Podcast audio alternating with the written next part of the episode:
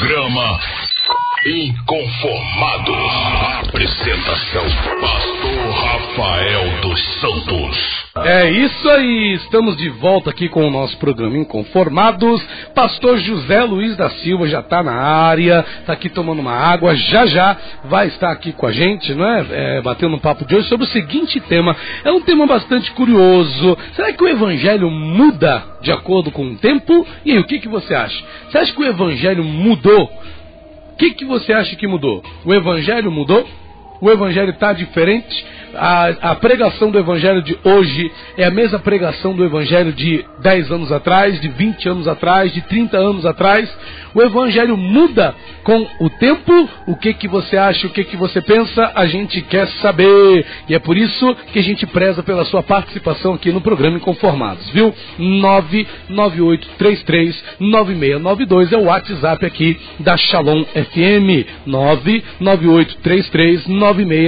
Quer ligar para cá e falar? falar com a gente ao vivo? 3338 9692. Esse é o seu programa inconformados. Esse é o tema de hoje. O evangelho muda de acordo com o tempo. O que, que você acha? será que o evangelho mudou? Será que o evangelho que os pastores estão pregando hoje é o mesmo evangelho que foi pregado por Paulo? É o mesmo evangelho que foi pregado pelo nosso Senhor e Salvador Jesus Cristo? O que, que você acha? Qual é a sua opinião? A gente quer saber, hein? O que, que você pensa sobre esse assunto? Será que o evangelho mudou? Será que a pregação do evangelho de hoje é a mesma pregação do evangelho de algum tempo atrás? Será que o evangelho de hoje, que as pessoas pregam hoje, que é pregado hoje, é o mesmo evangelho que era pregado há 50 anos atrás? O que que você acha? O que que você pensa, viu? 998339692 é o WhatsApp aqui da Shalom. Já tem gente participando aqui do nosso programa. A gente acabou de começar e já tem gente é, participando. Nosso irmão Devanir dizendo o seguinte: olha, a graça e a paz do Senhor Jesus, abençoado do Senhor Jesus Jesus, o Senhor sempre pede um tema para debate. Um bom assunto é falar sobre reencarnação e a deidade de Cristo visto que é um pilar no Brasil há décadas. Abraços, Devanir Lopes, Devanir Lopes e esposa Rafaela. Muito bom, Devanir. Vamos anotar aqui a sua sugestão, viu? Já vou anotar aqui agora mesmo, tá? A sua opinião aí, a sua sugestão para a gente poder estar tá discutindo aqui no nosso programa Inconformados. E não vai demorar não para a gente estar tá tratando é, sobre esses dois assuntos aqui no nosso programa Inconformados, tá? Bem, bem, bem, bem rápido, bem breve aí. A gente vai estar batendo esse papo sobre esse assunto aqui no nosso programa, ok? Então vamos lá, vamos, vamos fazer o seguinte: nós vamos ouvir aqui mais um louvor, tá? O pastor Zé Luiz está aqui batendo uma boia, a gente vai ouvir mais um louvor. E a gente já volta é, com o nosso programa Inconformados aqui, é, tratando de mais um tema, né? De mais um tema precioso que é esse de hoje. O Evangelho muda de acordo com o tempo? O que, que você acha? O que, que você pensa? Em qual é a sua opinião? O que, que você acha sobre isso, pastor? Eu acho que o Evangelho não muda com o tempo. Quem muda são as pessoas. Será que é isso? Será que são as pessoas que mudaram ou o Evangelho mudou? E será que tem que haver uma, a, a, uma como é que fala, uma adaptação? Será que a gente precisa adaptar o Evangelho para que ele se adeque às necessidades é, das pessoas dos nossos dias? Ou será que é, o Evangelho é o que é e não tem nada para ser mudado nele e somos nós é quem temos que nos adequar a ele? O que que você acha? O que que você pensa? Vamos lá? Liga para cá, 33389692. Manda sua mensagem pelo WhatsApp 998339692. Já já voltamos com todos vocês. Programa Inconformados. Apresentação: Pastor Rafael dos Santos. Maravilha! Estamos de volta aqui com o nosso programa Inconformados, ao vivo aqui pela Shalom FM 92,7, a rádio que traz paz para esta cidade. Hoje, dia 2 de maio de 2019, são uma hora e 24 minutos, e nós estamos aqui para abençoar a tua vida com mais um programa que visa trazer esclarecimento bíblico sobre um tema que a gente, como faz todos os dias, escolhe aqui para estar é, debatendo. A palavra correta não é debater, não é? Mas batendo um papo aqui com o pastor convidado. E o pastor que está aqui com a gente hoje é o nosso querido pastor José Luiz da Silva, da Assembleia de Deus do Coqueiros, o pastor do nosso diretor Anderson Guerra, que está aqui com a gente. Eu já quero começar aqui o programa dando um abraço para o nosso irmão Ali. Ô irmão Ali, Deus abençoe, viu, Ali? Em nome de Jesus, será uma honra ter o senhor aí como parceiro aqui da Rádio Shalom FM. Deus abençoe, irmão Ali, pastor Fred Toduto também, que está ligadinho aí juntamente com o pastor Ali na programação da Shalom FM. A Viviane Amaral já está já tá mandando aqui é, é, parabéns aqui, tá batendo palma. Não sei o que a Viviane quer, rapaz. Tá batendo parabéns aqui, Viviane. O que, que você está fazendo aí, Viviane? Meu Deus do céu. é, tá parabenizando a audiência do programa Inconformado. Aí, pastor, o pastor José Luiz é, é, é, tem um discernimento de palmas. Maravilha. Pastor José Luiz, paz do Senhor Jesus, graça e paz. Mais um prazer receber o senhor aqui mais uma vez no nosso programa. Pastor. Paz do Senhor, pastor Rafael, a paz para todos que estão ouvindo, a Viviane, pastor diretor Anderson Guerra, a todos os pastores, irmãos em Cristo, também não cristãos que estão ligados na programação da Rádio Shalom, né? especialmente no programa Inconformados né? Não que a gente pense que outros são piores, é porque agora nós estamos aqui no Inconformados, né? Então que Deus abençoe a sua vida, que seja de muita importância e valia para a sua vida espiritual os esclarecimentos que nós aqui vamos compartilhar com você acerca de a palavra de Deus muda com o tempo, ou seja, ela tem mudado? Não, a palavra não muda, nós é que mudamos. Maravilha, maravilha, pastor Zé Luiz já deu um toque aí de leve. Não é? O nosso irmão Sorriso acabou de ligar para cá, mandou um abraço pro senhor, pastor Zé Luiz irmão Sorriso, ligou para cá e disse o seguinte sobre o tema, né? Foi a primeira participação que nós tivemos aqui sobre o tema de hoje. Ele disse que não é o problema é que o evangelho mudou, né? O problema é que o que mudou foi a capacidade de amar das pessoas. Falta amor nas igrejas. Essa aí é a colocação do nosso irmão Sorriso, que ele, que segundo ele, o que mudou foi a capacidade das pessoas expressarem amor umas pelas outras. Você concorda, pastor Luiz? Será que é isso mesmo? Também, né? Também. A verdade é que é, se nós olharmos, eu quero mandar um abraço sorriso aqui, dizer que é, é bom sempre ouvir o sorriso, que é, vamos colocar assim, ouvinte cativo da Rádio Shalom, gosta muito da programação do Shalom, mas eu quero dizer que não só a falta de amar. A Bíblia, a palavra do Senhor, ela não manda eu cobrar das pessoas o amor, mas ela manda eu dar de mim, entendeu? Então eu tenho que amar, eu tenho que dedicar sentimento às pessoas, amar as pessoas. E hoje o que nós vemos são isso. Nós cobramos muito e não damos nada. Então eu que tenho que amar. Se ninguém me ama, eu amo. Se ninguém me perdoa, eu perdoo. Se ninguém me abraça, eu abraço. Eu faço o que a Bíblia diz. Mas também é uma das contribuições para essas mudanças de hoje. As decepções com a falta de, né, de prática daquilo que se prega. Por isso que Paulo diz a Timóteo: tem cuidado de ti mesmo e da doutrina que prega. Então tem que pregar com prática de vida, para que o efeito surta é, uma maior é, aceitação. Pastor, a, a, gente quando fala de mudança, né, a gente entende, o evangelho não muda, né, pastor? Ele é imutável, né? Nunca mudou. Assim, o evangelho, vamos, vamos colocar assim, a palavra é Cristo. O próprio Cristo é, o Deus, é Deus. A Bíblia diz que Deus é imutável. Então a palavra de Deus também é imutável. Né? E, e, ontem nós estivemos pregando na igreja, eu quero mandar um abraço ao pastor Damião, né, da Ana Paula, lá da igreja Pentecostal Nova Jerusalém, e eu preguei falando sobre isso. Nossa vida é pautada em sonhos e projetos. Então as promessas que Deus tem para a nossa vida é mediante aquilo que nós queremos fazer para Ele. Os nossos sonhos têm que ser os sonhos de Deus. Eu tenho que buscar a vontade de Deus. E ninguém morre sem ver a promessa de Deus, sem receber a promessa de Deus, se ele está no caminho. Né? As pessoas às vezes dizem, ah, não, quem tem promessa de Deus morre. Não, não. Se eu disser que quem tem promessa de Deus morre, eu estou dizendo que Deus é incapaz de cumprir o que promete. Quem tem promessa de Deus não morre se ele não sair do caminho. Saiu do caminho, perde a promessa, perde né, aquilo que o Senhor tinha prometido a ele, porque as promessas de Deus são condicionais. Então vamos lá.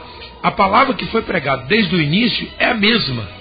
As promessas que Deus nos fez desde o início são as mesmas. E quando é que elas vão se cumprir na nossa vida? Quando nós estivermos tendo a vontade de Deus. Então, as pessoas hoje estão se decepcionando com muitos, com muitos cristãos por aí.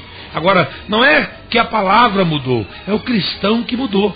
E ontem ainda falei sobre isso. Algumas pessoas pensam que eu sou incrédulo acerca das coisas de Deus, profecias, revelações e visões. Não sou. Eu sou cauteloso. Ainda falei agora isso na casa do pastor Dida. Aqui eu quero mandar um abraço, pastor Dida, a família, né, a irmã Silvia, a Jane, Juliana, ao Jean, né, ao Davi, que foi pro colégio agora. Quero mandar um abraço. Falei lá agora na casa deles. Eu não sou incrédulo com respeito às coisas de Deus, não, senhor. Sou crente pentecostal, batizado no Espírito Santo, só que eu sou cauteloso.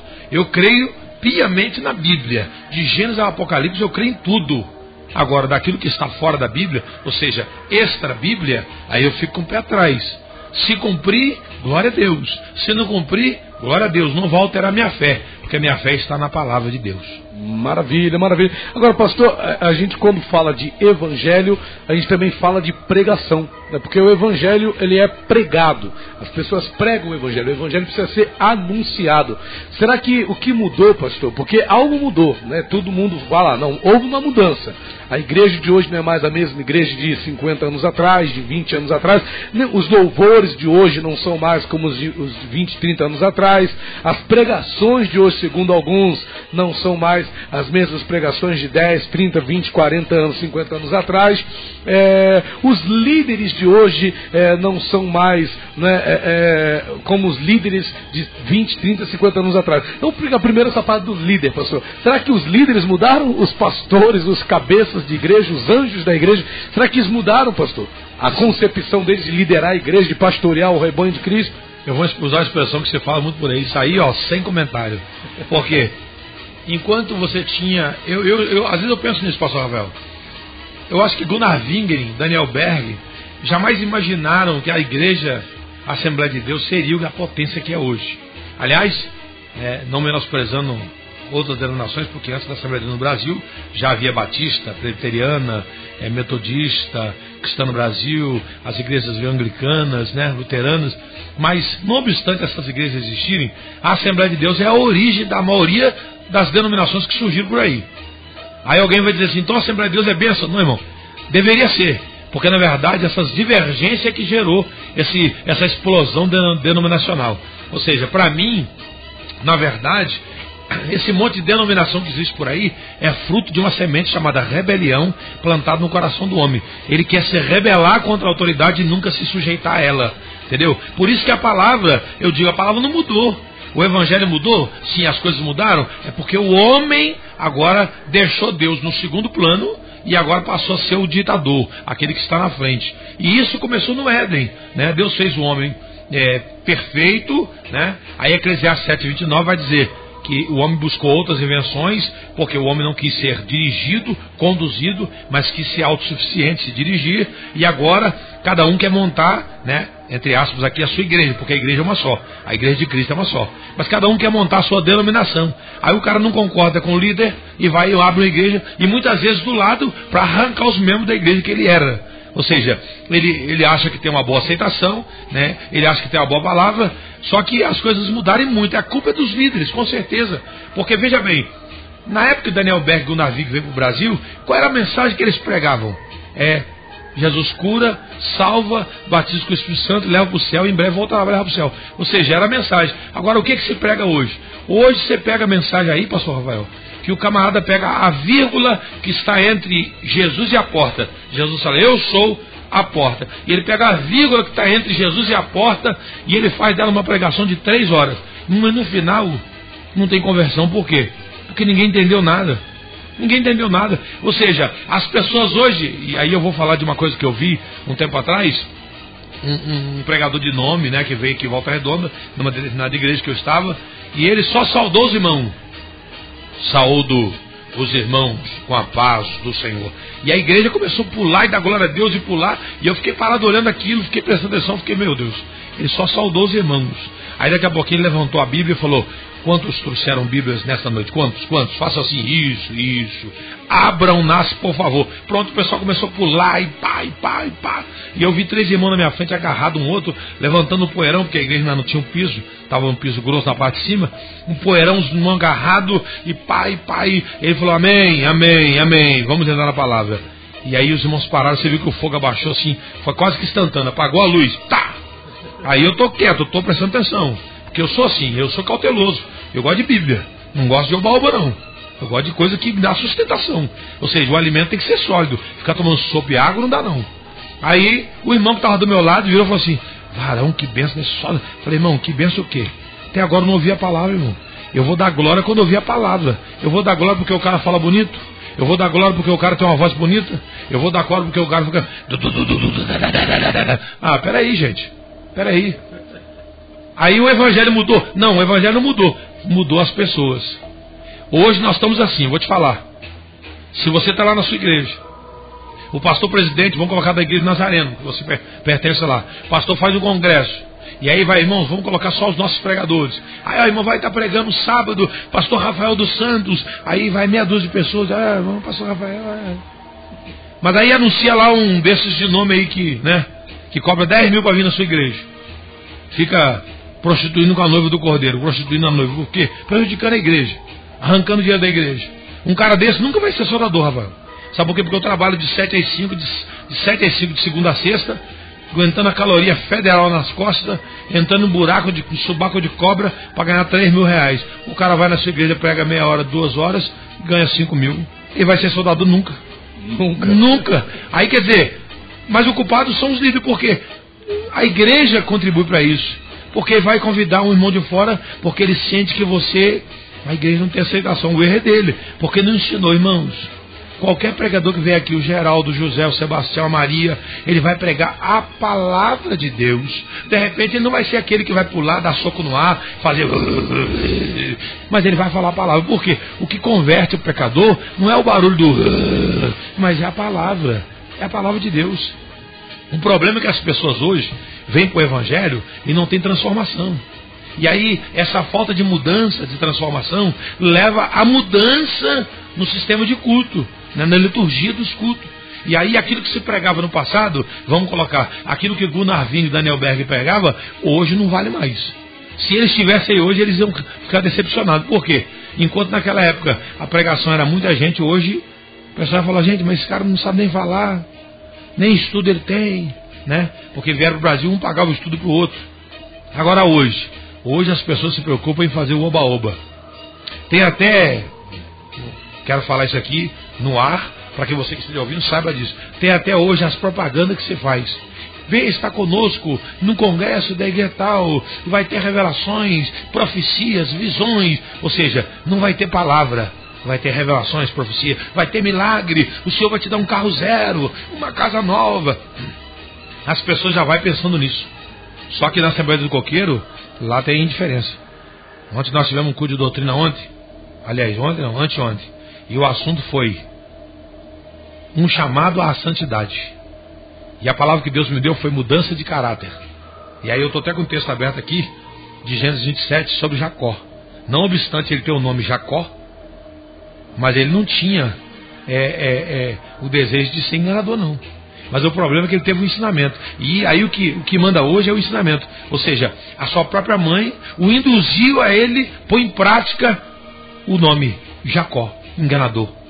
Se você pegar o livro do Gênesis, capítulo 27, a partir do versículo de número 9, você vai ver Rebeca dizendo assim: Vá agora ao rebanho e traze-me de lá dois bons cabritos das cabras. Estou sem óculos hoje, está difícil. e eu farei deles um guisado saboroso para seu pai, como ele gosta, e levá-los a teu pai para que o coma, para que te abençoe antes da sua morte. Então disse Jacó a Rebeca, sua mãe: Eis que Isaú, meu irmão, é varão cabeludo, e eu varão liso. Porventura me apalpará o meu pai, e serei aos seus olhos enganador. Assim trarei eu sobre mim maldição e não benção. E disse-lhe sua mãe: Meu filho, sobre mim seja a tua maldição. Somente obedece à minha voz e traze-nos. Veja bem, não obstante ele ter o nome de Jacó, enganador, suplantador, mas o seu caráter foi moldado pelo ensinamento de sua mãe. Então vamos lá. Quem é que muda o coração do crente? Quem é que transforma? Deus. Mas quem é que ensina? O pastor. Tem muitos pastores ensinando os irmãos a pregar mentira, a fazer coisa errada. Até um cidadão chegou perto de mim uma vez, eu não quero citar o nome aqui, e virou para mim e falou assim: Pastor, senhor sabe que é, nem toda mentira é pecado, tem aquela mentira que você pode usar para beneficiar alguém, para salvar alguém. Aí eu falei: Ah, é, irmão? Eu falei: Mas como é que é isso? Ele falou: Por exemplo, O cara tá correndo de um outro que quer matá-lo. Aí ele vai entrar na sua casa e você vai esconder. Aí você vai, o cara vai chegar, você vai falar que ele tá na sua casa? Falei, vou. Vou trancar o portão no cadeado, pá. E vou dizer para ele, meu filho, você quer matar ele por quê? Eu vou saber o porquê que ele quer matar ele. Agora eu vou dizer que ele não está dentro da minha casa para salvar a vida do cara. De repente o cara estuprou lá não sei quem, roubou não sei quem, bateu não sei quem. Ué, peraí. Eu falei para ele, peraí, irmão, não existe uma mentira para ajudar. Se alguém quiser me bater, é porque alguma coisa de mal eu fiz. Não tem que ditado quando não quer, dois não briga. Se o caboclo não fizer errado, ele não tem por que apanhar. E se ele tiver que apanhar injustamente, aí Deus vai entrar no circuito e mover. E eu conheço a experiência disso aí. Agora, só porque o cara entrou na minha casa, o outro quer matar ele, eu vou falar que ele não está na minha casa para salvar a vida do cara? E aí minha comunhão com Deus? Peraí. Então, o problema é que os líderes hoje estão ensinando errado a igreja. Começa pela questão da submissão, da sujeição. E eu vou falar com todas as letras aqui. O negócio está tão escandaloso, está tão escandaloso na questão de denominações por aí, que hoje andam abrindo igreja até com nomes bizarros. Nome que não dá para entender. Eu abri a internet esses dias, fui ver lá em Candeias, Igreja Pentecostal, Mocotó com Giló, Maná do céu. Gente, sabe o que me assusta? Não é um cara que funda um troço desse. É quem vai atrás de um cara desse. Mas e por que, que ele vai? Porque ele não se sujeita à autoridade do pastor que ele congrega e vai atrás de quem que vai viver igual ele vive também, todo errado.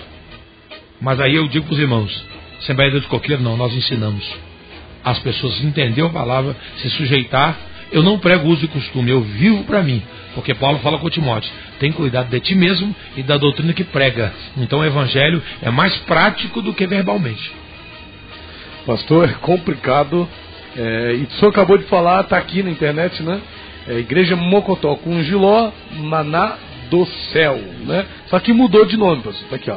Igreja Mocotó com Giló muda de nome após críticas e piadas, né? Aqui, deixa eu ver aqui a matéria. Está aqui, saiu no Globo.com, né? A Globo, claro, não perde oportunidade, né? Com certeza. Para envergonhar o Evangelho, vai atrás dessas coisas aí. Então tá aqui, ó, Igreja Mocotó com Giló muda de nome após críticas e piadas nas redes sociais. Né, tá aqui a, e a fachada da igreja. Ilhéus é do Senhor. É. Né, Ilhéus, Bahia. Está aqui, né, com o crescimento de denominações evangélicas em várias partes do Brasil, é natural que alguns queiram dar nomes diferenciados para suas congregações, algumas, alguns coerentes com o segmento denominacional, enquanto outros estão de tão estranhos e cômicos se tornam alvos de críticas e piadas. Foi isso que aconteceu com uma igreja chamada Acredite, Mocotó com Giló Maná do Céu, localizada na rua Laranjeira, número 143, em Ilhéus, na Bahia. Pois é. Né? E aí, cadê? Aí, após o vídeo, PPP, papá, né? aí os líderes decidiram mudar o nome da corrente, tirando Mocodó com Giló. Aí ficou Igreja Pentecostal Maná do Céu. É, aí ficou assim, ó, agora se chama apenas Igreja Maná do Céu. Né? É, pastor, aí é complicado. É, é, é, líder, né, pastor? É, pois é, agora tem que saber se lá realmente tem maná do céu. Por quê? É, eu, pastor Rafael, eu vou um pouco radicalizar aqui. Se eu entendo que o evangelho é reino e não tribo, ao invés de eu abrir uma denominação, eu vou me filiar a uma. Nossa, tá certo? Eu, vamos colocar, eu tenho 32 anos, quase 32 anos que eu servi no Senhor pela bondade de Deus. Ou seja, é, existe um ditado aí que pau que nasce torto morre torto, mas o pessoal esquece que Jesus é filho de carpinteiro, tem o um ofício, então o pau que nasce torto aqui ele colocou direito. Então eu, eu, eu posso dizer que o pau que nasce torto só morre torto se quiser. Eu aceitei Jesus como Salvador numa denominação que não tem ensinamentos, é, é, eu vou aqui não menosprezar, né, mas eu quero dizer o seguinte: não tem ensinamento acerca de profundidade bíblica, e sim somente a preocupação daquilo que eles querem passar. Né, o que eu falei, questão da liderança. Ou seja, o evangelho não mudou, mas é as pessoas que mudam o evangelho de acordo com seus desejos e vontades. Qual o propósito deles lá? O propósito deles lá é, financeiramente falando, a igreja crescer. Como cresceu explodiu, né? ela tem 40 anos, talvez um pouquinho mais, né? é o que eu sei que tem, não é mais do que 45, não, não chega talvez 45, mas ela é uma grande potência hoje né, no mundo, né, até com canal de televisão e rádios e assim por diante. Né. Eu sei que falando assim, os irmãos já sabem de que eu estou falando. E eu comecei, inclusive foi aqui do lado da rádio aqui. Comecei aqui, me batizei aqui. E um dia eu perguntei ao pastor, vindo do mundo, andava igual o hippie, com umas roupas muito malucas, uns cabelão até no meio das costas. Eu perguntei ao pastor, eu falei, eu queria saber tudo de Deus, eu queria conhecer tudo de Deus. Eu falei, pastor, como é que é a doutrina aqui? Porque para mim até então doutrina Era uso do costume, era a questão da roupa, camisa. Ele disse: aqui é do Espírito Santo, aqui você fica do jeito que você está. E aí, naquele dia, aquela palavra soou mal para mim, porque não era o que eu queria ouvir. Então eu entendi que ali não era o meu lugar. Comecei a orar a Deus, não sabia que eu estava orando, eu, eu começava a pensar comigo no meu coração: meu Deus, eu preciso procurar um lugar que me ensine, porque aqui eu não vou aprender nada. E aí, né, eu fui para a Assembleia de Deus. Não digo com isso que as denominações sem ser Assembleia de Deus estão erradas, de jeito nenhum. Mas eu criei que na Assembleia de Deus eu tinha condições de servir a Deus sem problema nenhum, porque a televisão não ia me atrapalhar servir a Deus, calça, camisa, bermuda, cabelo, hum, pintura, nada disso ia me atrapalhar servir a Deus. Ou seja, eu entendi que para servir a Deus eu tinha que abdicar de direito, eu tinha que abrir mão de coisas, eu tinha que largar algumas coisas. Porque eu não posso agradar a Deus e a mim mesmo. Alguém tem que ser desagradado nessa história. E aí como eu queria agradar a Deus, logo quem ia ficar aborrecido sou eu mesmo. Então, aborrecido em termo, que sou feliz demais com o que eu faço. E fui para o Evangelho, né, para a Assembleia de Deus. Quando é, é, é, houve umas mudanças na, na, igreja que eu fui vendo, eu fiquei analisando o seguinte: olha, eu não saio da igreja, assim, da igreja que eu estou falando, denominação. Eu não largo a igreja por causa de problemas. Eu não saio da igreja por causa de problemas. Porque eu entendo que aonde tem um ser humano tem problemas. Então, eu deixar Jesus por causa do homem, não vou deixar. Só que é o seguinte: servir a Deus envolve você pagar preço. E aí eu vou dizer aqui, entre parênteses, não é pagar preço para ser salvo, não. Pagar preço para ser fiel. Você paga um preço para ser fiel. Para ser salvo, não, porque Jesus já me salvou. Jesus pagou o preço da salvação. Eu não preciso fazer nada para ser salvo. Eu tenho que fazer para continuar salvo. Ou seja, eu tenho que pagar um preço para viver fiel. Então, eu fiquei ali servindo a Deus até determinado tempo quando eu vim para a Assembleia dos Coqueiros. As únicas duas igrejas que eu congreguei. Só tive dois pastores na minha vida espiritual. Né? Não obstante os outros, né, da onde eu me converti, mas eu considero pastores que me ensinaram, onde né, eu aprendi realmente a palavra de Deus, a Assembleia de Deus, pastor de saudosa memória, Joaquim Brizola da Silva e pastor Otacílio Dias Dutra. Né? É, o pastor da outra denominação eu passei, na verdade, com eles não aprendi nada. Eu simplesmente passei pelas águas. E isso eu não vou dizer que eles me ensinaram, porque eu aprendi porque eu li a Bíblia e entendi que o batismo era o sepultamento. Então eu sempre digo que duas coisas que eu fiz consciente foi aceitar Jesus e sepultar a velha natureza.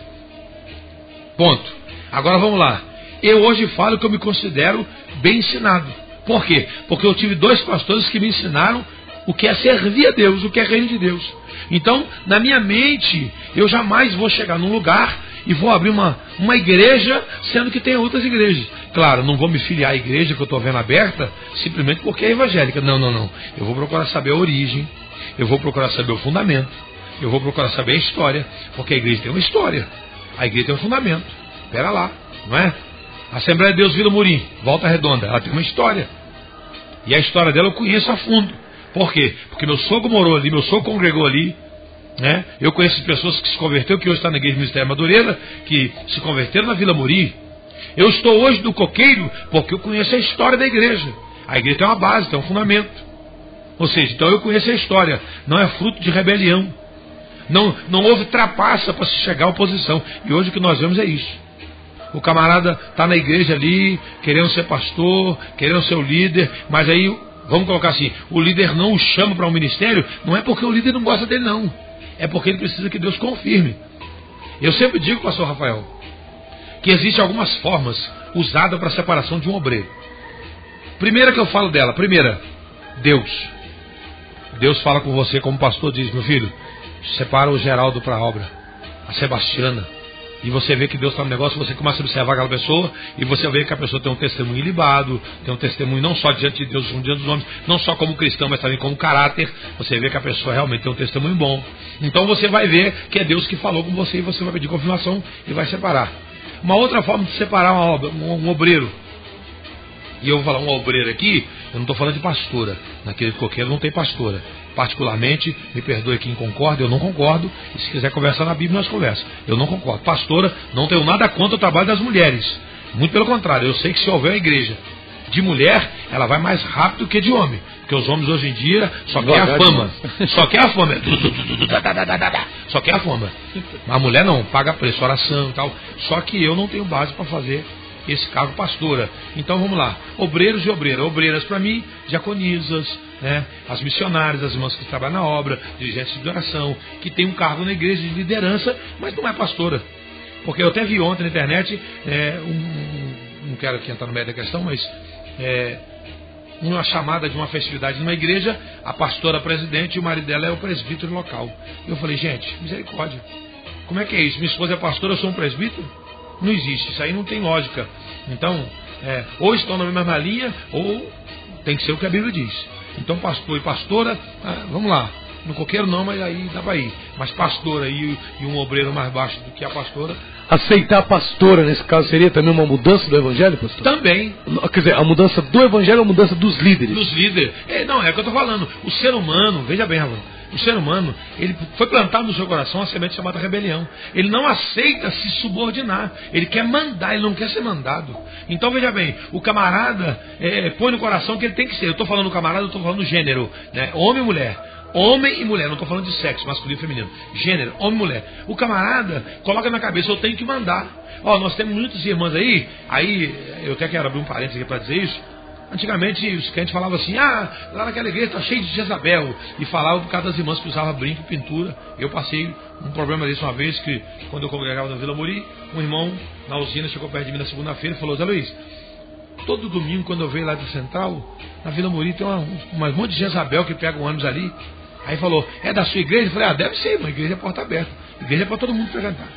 Então eu dei um corte nele, por quê? Porque ele falou Jezabel no sentido de pinturas e brinco, calça comprida. Só que Jezabel é mulher que manda no marido e tem um cara de Jezabel aí sendo pastora.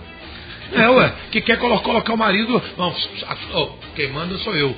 Vou lá pegar a vinha. Ó, não chora mais não. A vinha é sua. Tem muita Jezabel aí. Os pessoal estão mudando o que a Bíblia diz. Mudando. Só que é o que eu estou falando. O homem não quer se subordinar. Ele não quer se sujeitar. Aí o que, que ele faz? O pastor não chamou ele, ele vai reclamar, pastor, se o senhor não me der um cargo, não vou dizimar. Ué, mas o dízimo não é para Deus, não é para o pastor. Aí o pastor fica preocupado e vai separar ele é obreiro. Então, voltando ao que eu falei aqui, ó. Primeira chamada para o obreiro, Deus. Segunda chamada, e eu penso que Deus confirma, necessidade da obra. Você está lá sofrendo lá como obreiro e não tem obreiro, de repente você olha assim, do meio daquele monte você vai ver um que está mais né, fiel no horário, servindo o reino. Você fala, vou separar ele. De repente ele, chega nele e fala, não é o que ele quer? Que isso, pastor? Misericórdia, pastor. Eu estou aqui para ficar de cargo, não. Pois é, irmão, mas a igreja tem necessidade. E Deus confirma na vida dessa pessoa. Só que já tem outro, não. Já tem outro que quer ser. Tipo assim, ou você põe ele, ou ele mete o pé. Aí como você não põe, ele vai funda uma. Né, eu vou dizer funda. Maco, afunda uma igreja. Um, um né? Giló com Mocotó. E infelizmente eu vou dizer uma coisa pra você. E infelizmente eu vou falar com todas as letras aqui. Para quem quiser questionar, pode mandar. Liga para a Rádio 38 3338-9692 ou 998-33-9692. Liga para a rádio e me questiona aqui. Mas, ó, sabe onde está surgindo muitas igrejas hoje? Nessas reuniões familiares, nessas reuniões de monte. Porque a gente ouve da história de pessoas que vai no monte e chega lá, volta e vira para o pastor e fala: Pastor, Deus usou fulano lá no monte e me consagrou a pastor. Eu teve um caso desse na nossa igreja. Um irmão chegou para mim, foi para obra missionária. Foi fazer missão com umas pessoas que não eram da nossa igreja. Saiu para fazer missão. Quando voltou, falou comigo assim, pastor, estou muito feliz. Deus bradou e pai, tá, e salvou. Inclusive, Deus usou um pastor lá na Bahia e me consagrou a missionário. Eu falei, mas como é que é isso, irmão? Pastor sou eu. Já pensou, irmão? O cara é, é ovelha do senhor e foi para Bahia participar de um trabalho. Voltou o pastor de lá consagrou o cara sem sequer saber qual é a história do camarada. Ligou pro, mas não ligou pro senhor perguntar. É, aí você vai ver a situação do rapaz hoje. Dá tristeza, o rapaz está desanimado. Por quê? Porque as pessoas precisam compreender, gente. Quem tem que cuidar dos meus filhos sou eu, o pai sou eu. Lá em casa, se meu filho chegar lá em casa e falar, pai, eu, eu agora vou xingar uns palavrão porque meu amigo me ensinou. Ele vai levar um couro, eu falo, traz seu amigo que eu vou dar um couro nele também. Ué, que negócio é esse?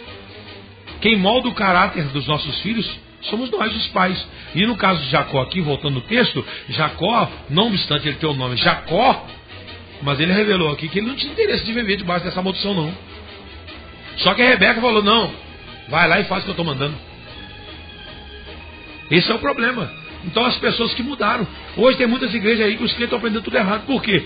Porque a liderança ensina errado. Ou, quando não ensina errado, o liderado não quer se subordinar, porque ele acha que ele é melhor do que o líder, ele sai e funda uma igreja. Aí o que, que ele faz? No bairro que ele saiu, funda uma igreja. Quando eu saí da Vila Mori, eu dirigi a congregação Siderópolis. Você sabe o que, que comentaram lá? Agora o Zé Luiz vai vir aqui, abrir a igreja Siderópolis e tirar os membros da igreja. Irmão, eu sou crente, sou transformado, sabe? Não sou melhor do que ninguém, não. Mas eu entendo o que a Bíblia diz. E sabe quantas vezes eu voltei em Siderópolis depois que eu saí de Vila Mori? Nenhuma. Nenhuma. Eu passo lá de carro. Não fui na casa de ninguém até hoje. E olha que eu estou no coqueiro já há 17 anos. Entendeu? Então, nenhuma vez. Justamente para que as pessoas não entendessem que eu não conheço a palavra. Gente, eu sei o que a Bíblia diz. Eu não participo de rebelião. Aliás, eu ensino para os membros do coqueiro. Eu, pastor Zé Luiz, não sou favorável que os membros da igreja do coqueiro visitem esses trabalhos por aí. Pastor, estou querendo fazer uma visita na igreja do Nazareno, pastor Rafael. Amém. Conheço a igreja do Nazareno, conheço o pastor Rafael. Pastor, estou querendo visitar a igreja de Mocotó com Giló, Manado. Irmão, sai fora disso aí, irmão. Isso é laço. Pula fora disso. Pula fora disso. Esses dias passando. Vou falar isso aqui no ar. O sepultamento agora do rapaz que morreu, que era irmão em Cristo, e estava numa situação difícil. Rapaz, houve um problema lá. Duas mulheres começaram a discutir. Só que uma era crente. No velório? É. Uma era crente. Eu sou mulher dele, casada no papel. Aí um irmãozinho chamou a irmã e falou: Irmã, a mulher, a mulher que está com ele agora não é crente, a senhora é crente. Sou crente, mas sou carne, varão. Eu falei: Peraí, gente, peraí. Se eu sou crente, eu não preciso brigar, sabe por quê? Porque a minha causa, quem peleja é Deus. Pronto. Eu não sou crente? Eu sou crente que Deus ele é o que está segurando a minha causa. Pronto, não preciso brigar. O próprio Jesus falou: se alguém mandar você caminhar uma milha, vai com ele duas. Se quiser tirar a capa, entrega a túnica. Se quiser a túnica, entrega a capa. Se, se bater na face, vira outra. Jesus está ensinando que, como cristão, você não precisa brigar. O próprio é, o profeta fala com Josafá: Nesta peleja não tereis que pelejar. Estai quietos. Ou seja, pare, fique tranquilo. O que é teu vai vir na tua mão. Não adianta. Irmãos, pode tentar cancelar os projetos que Deus tem para você. De repente Deus te chamou para, como José, assentar-se no trono e reinar e governar. O diabo vai tentar. Mas pode ter certeza de uma coisa: se você não sair do caminho, se você não perder o foco, se você não perder a fé, ainda que você passe na prisão, ainda que você seja caluniado, ainda que você vai preso, mas vai chegar o dia que você vai sentar no trono. Maravilha, pastor José Luiz da Silva, aqui dando aqui esclarecimento sobre esse tema de hoje, que é um tema bastante atual, né? é um tema que a gente está aqui discutindo a questão do evangelho dos nossos dias. Será que o evangelho mudou? O evangelho muda com o tempo? O evangelho mudou ou as pessoas mudaram? Várias vezes aqui o pastor José Luiz eh, expôs claramente sua opinião de que as pessoas é que mudaram. Né? a gente falou aqui nesse primeiro, nessa parte desse bloco agora, sobre a, a mudança das lideranças. Pastor, o senhor acabou de citar é, Lucas 6, 29, que diz: Ao que bate numa face, oferece-lhe igualmente a outra. E ao que tirar a tua capa, não o impeças de tirar-te também a túnica. Pastor, isso é evangelho. Né? O evangelho de Cristo ali no sermão do monte foi isso aqui, né? Ao que bate numa face, oferece-lhe igualmente a outra, e ao que tirar a tua capa, não o impeça de tirar-te também a túnica. Pastor, isso está sendo pregado? Essa palavra, isso que acabou de. O senhor citou aí, mas isso está sendo pregado, a essência disso está sendo pregado? Segura aí, pastor. Vamos para o break, a gente volta já para a gente falar sobre esse assunto, ok? Já já voltamos. Os nossos ouvintes estão participando, tem bastante mensagem aqui no WhatsApp. Continue mandando sua mensagem. Quando a gente voltar, a gente vai dar uma olhadinha aqui na mensagem, do WhatsApp, viu? Vamos ver o que, que o povo está falando aqui. E se você não mandou a sua mensagem, manda. O pastor Zé Luiz já mandou aí o recado: 998-339692. E aí, o que, que você acha? O evangelho muda com o tempo? O que, que você acha? O que, que você pensa? A gente quer saber a tua opinião, hein? 998-339692. Já já voltamos com todos vocês. Maravilha! Estamos de volta aqui com o nosso programa Inconformados. Hoje recebendo aqui o pastor Júlio. José Luiz da Silva, da Assembleia de Deus do Coqueiros. E a gente está aqui falando sobre o seguinte tema de hoje. É, o Evangelho muda com o tempo. Os nossos ouvintes estão participando aqui, não é? A nossa irmã Irene está dizendo aqui o seguinte: a paz, o evangelho é eterno. Ele é mais atual do que nunca. O problema do ser humano chama-se desobediência. Então, segundo a nossa irmã Irene aqui, o problema está no ser humano e não no evangelho. O evangelho é eterno, é mais atual do que nunca. O problema é o ser humano que é desobediente, né? Nosso irmão Wendel dizendo graça e paz, boa tarde, boa tarde, irmão Wendel, Deus abençoe. Nosso irmão Juliano também. Ah, o nosso irmão Geraldo diz o seguinte, pastor, ele diz aqui, ó. Ele está citando aqui o texto é, de 1 Pedro 1, não, deixa eu ver aqui, 1 Pedro 1. Tendo renascido não de semente corruptível, mas de incorruptível pela palavra de Deus, a qual vive e permanece. Mas a palavra do Senhor permanece para sempre, e esta é a palavra que vos foi evangelizada. Né? Então o evangelho flui daí, da palavra de Deus que permanece para sempre, ela não muda. Né? Salmo 119, 89, e o Geraldo está citando aqui também, diz: Para sempre, ó Senhor, a tua palavra está firmada nos céus, mas há de convir que há torção da palavra. Né? Ele cita João, Jeremias 23, 36. A palavra de Deus nos manda seguir a regra. Né? É, é por isso que acontece a torção. 2 Pedro 3,16, não estou lembrando o que está escrito lá, mas colocações aqui do nosso irmão Geraldo. 2 Pedro 3,16, pastor Zé Luiz. Eu estou tentando lembrar eu tentei gravar todos os 3,16 da Bíblia, mas esse eu esqueci agora. Um, 3,16. O que, que diz aí, meu pastor? Vamos lá. Falando disto, como em todas as suas epístolas, entre as quais há pontos difíceis de entender, que os indoutos e inconstantes torcem, e igualmente as outras escrituras para, suas próprias, para a sua própria perdição. Então, o Geraldo, pastor, está apresentando esse fato, essa dificuldade de interpretação de algumas coisas que Paulo ensinou, como uma razão para o evangelho estar sendo torcido. O senhor concorda? Não, sim, não. Vamos colocar. Eu acho que só torce a palavra quem não teve transformação do evangelho. Quem teve transformação do evangelho, eu tenho uma preocupação com isso. É, eu, é o versículo básico que eu aprendi do evangelho e guardei para mim. Deuteronômio 29, 29. As coisas reveladas são para nós, as não reveladas para Deus. Então aquilo que não me compete entender ainda, que Deus não me revelou, que Deus não me mostrou, eu fico deixando Deus fazer. Eu não vou brigar. Porque se você analisar bem, esses pontos difíceis aí que os indoutos inconstantes que ele consultou, realmente tem um ponto de verdade isso aí, porque vamos, vamos colocar aqui, eu vou, eu, vou, eu vou falar, porque é um assunto, não tem como não falar. É, a igreja adventista, a igreja adventista, é, Guilherme Miller, que é o fundador, ele começou a interpretar alguns textos bíblicos da forma que ele entendeu e ele começou a é, é, entrar por um caminho de coisas que não, não tem lógica. Ele procurou determinar a data que Jesus voltaria. Só que ele se decepcionou muitas vezes com Jesus. Vou colocar que se decepcionou com Jesus, que Jesus fez pirraça, não veio no dia que ele marcou. Entendeu? E ele teve que sair e meter o pé. Na linguagem popular, ele teve que meter o pé.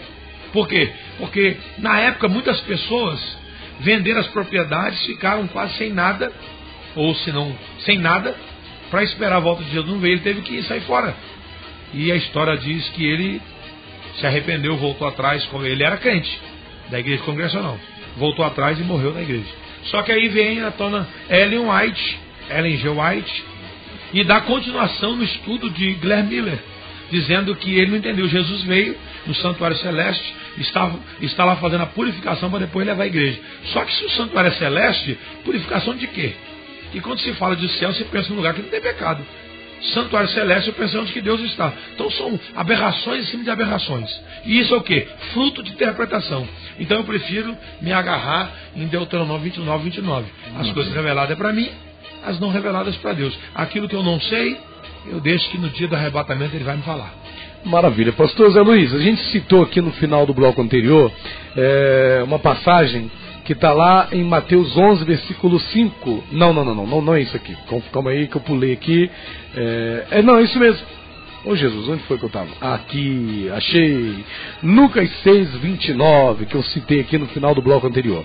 Ao que te bate numa face, oferece-lhe igualmente a outra. E ao que tirar a tua capa, não o impeça de tirar-te também a túnica. Ao que te ferir numa face, oferece-lhe também a outra, e ao que te houver tirado a capa, não lhe negues também a túnica. Isso aqui já em outra versão. Em duas versões, na Bíblia King James, atualizado, e na João Ferreira de Almeida também atualizado. Pastor, esse evangelho aí, do bateu no, na tua face e você oferecer a outra, do tirar a tua capa, você deixar também tirar a tua túnica, esse evangelho está sendo pregado, pastor? No coqueiro tá. Na Nazareno e Pinheiral também. O glória a Deus aí. Nós vamos defender aqui o, no, o, nosso peixe. É o nosso peixe aqui. Vamos lá. A gente prega o evangelho da transformação. Né? Eu sempre falo no coqueiro que eu prego o evangelho da cruz. Qual é o evangelho da cruz? É o evangelho que você tem que se abdicar de alguma coisa, meu filho. Você tem que carregar a cruz. A cruz é nossa. Deus nos deu. Aí, pastor, a cruz nos deu, Deus nos deu sim. A cruz no sentido seguinte, olha só. Vamos voltar lá no princípio dos discípulos. Eu estava lendo até a história esses dias sobre a morte deles. De cada um deles, né? De cada um. Mandaram para mim aqui no zap.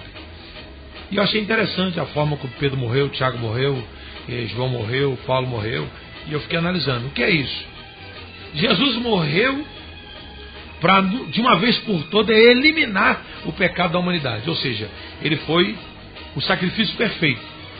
Ele substituiu toda a morte dos animais anteriores que era um sacrifício imperfeito. Então ele morreu de uma vez por toda para não haver mais sacrifício para perdão de pecados. Então o sacrifício dele foi uma vez só. Só que agora você vai encontrar um obstáculo para viver como um cristão fiel. Qual é o obstáculo? Você vai encontrar um cidadão que governa esse mundo, que rege esse mundo, esse sistema, que não quer ver você feliz e eternamente feliz.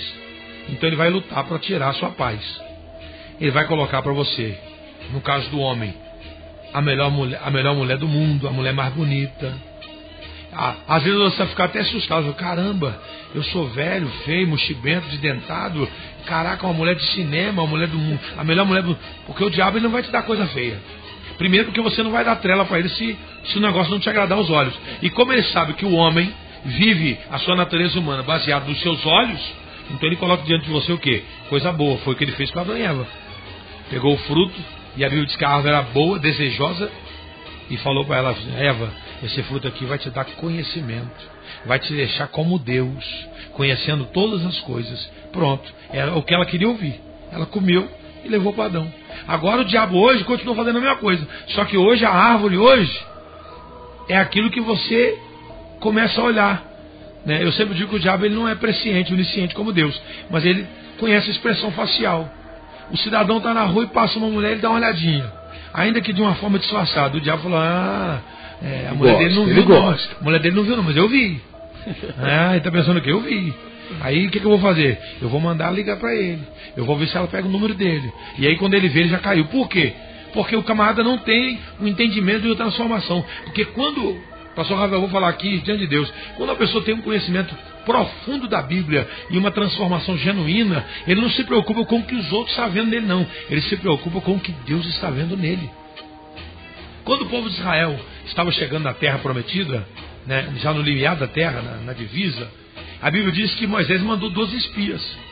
Daqueles 12, 10 voltou totalmente desviados os miseráveis, rapaz, desculpa a expressão aqui, os, os sem fé, os, os incrédulos, os coração duro, que viu milagres, que, porque na verdade podia ser praga para o Egito, mas era milagre.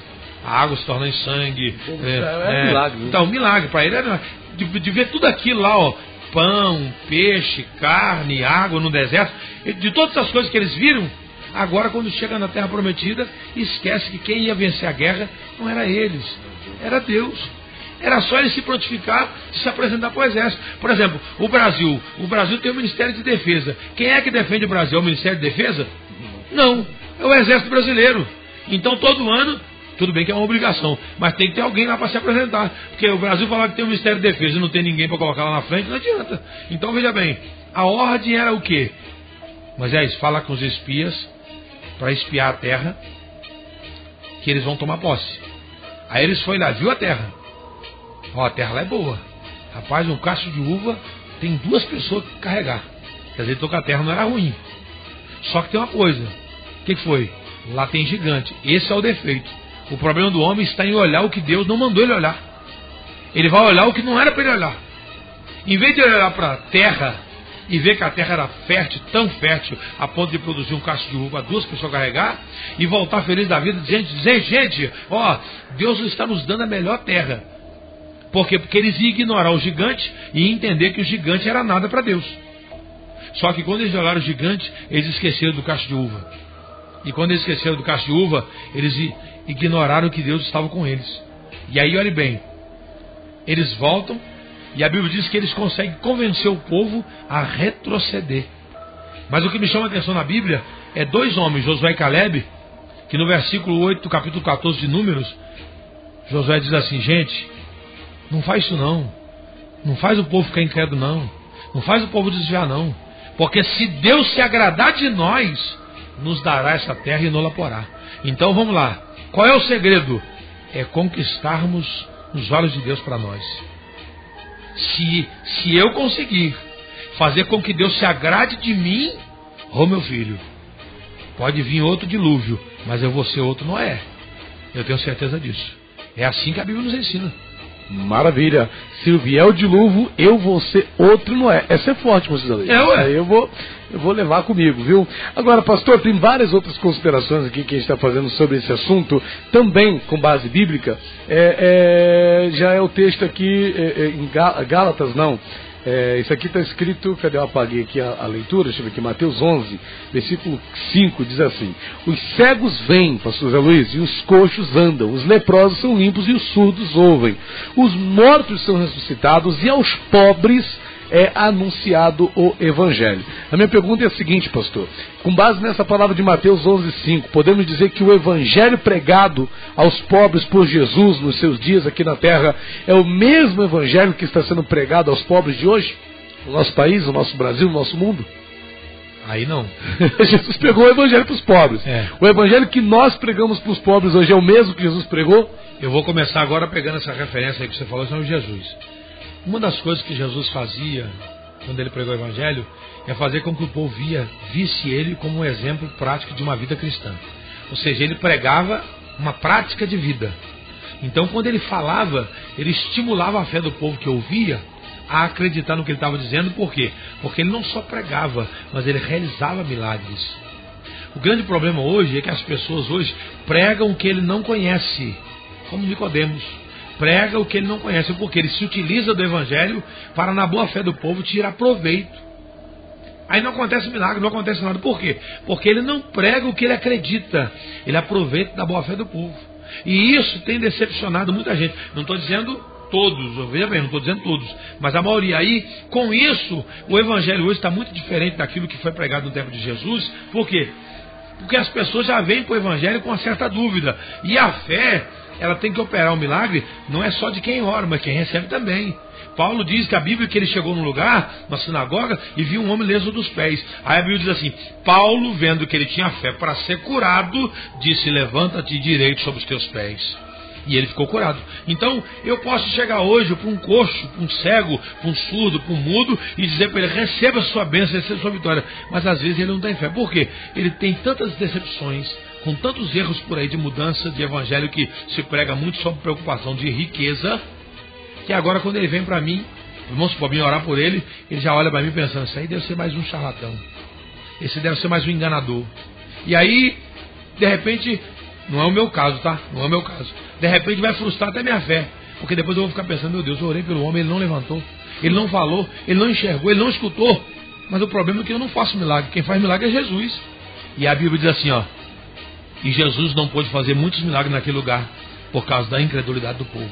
Então, quando ele chegou em, em Gadarena, na, na cidade de Gadara, ele, por causa de ter expulsado o demônio daquele gadareno, eles expulsaram, eles ficaram com medo. Por quê? Porque eles não queriam ser curados, eles queriam não perder os porcos. E como perdeu os porcos, falou que Jesus vai embora daqui. Se o senhor ficar aqui, vai matar os porcos tudo. Ou seja, eles não viram a libertação de um homem endemoniado. Eles ficaram aborrecidos porque perderam um monte de porco. Agora veja bem: o Deus que liberta o homem do demônio, ele te dá tudo que você precisa. Por quê? Porque eu vi nesse negócio do Brumadinho agora, cristão dizendo assim: a minha tristeza é de vidas que se partiram, mas os bens materiais não me entristecem. Aí o repórter perguntou por quê? Porque Deus me dá força para conquistar um novo. Quer dizer, então eu preciso ter essa convicção. Uma vez que eu perdi a vida, perdi. Mas uma vez que eu não perdi a vida, eu conquisto de novo. Então, o problema é que as pessoas hoje, eles não estão preocupados com vida, eles estão preocupados com os bens materiais. E uma vez que eles não conquistam, não conseguem, se decepciona. Por quê? Porque tem um monte de pregadores de mentira, pregando coisas que a Bíblia não diz. Dentro desse conceito, você, dessa, desse pensamento, pregar, hoje o que a gente mais tem, aliás, o que mais tem num país, principalmente como o Brasil, é pessoas que a gente possa chamar de pobres. Pastor, o que está certo pregar, segundo a opinião do senhor? Pregar para o pobre continuar pobre ou pregar para o pobre deixar de ser pobre? Às vezes a pobreza não é a necessidade dos bens materiais, Rafael. Às vezes a pobreza é, é a preocupação com a vida material. Entendeu? Porque veja bem, eu conheço pessoas simples, né? Eu não vou falar pobre, que é essa expressão pejorativamente as pessoas se sentem mal, mas são pessoas simples, pessoas de uma vida assim, é, é vamos colocar assim, bem simples, né? Tem mal, mal arroz, feijão, uma roupa rota para usar, mas são pessoas que expressam uma prosperidade, uma felicidade, uma alegria tão grande que eu acho que o que falta para ela não é dinheiro. Sabe o que falta para ela? Jesus levar a igreja.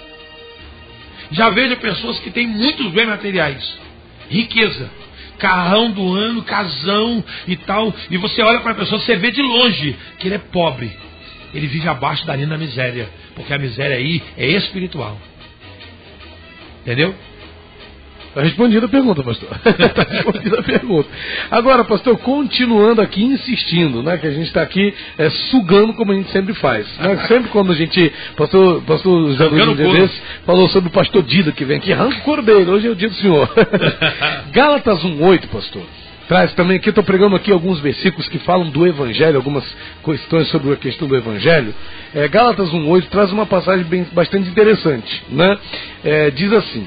Mas ainda que nós mesmos ou um anjo do céu vos pregasse outro evangelho, além do que já vos pregamos, seja considerado anátema, ou seja, anátema.